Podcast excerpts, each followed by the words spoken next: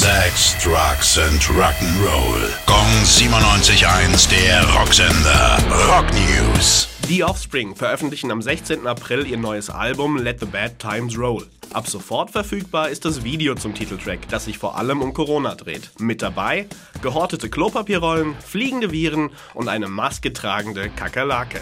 Pünktlich zum 50-jährigen Bandjubiläum können Queen einen neuen Meilenstein feiern.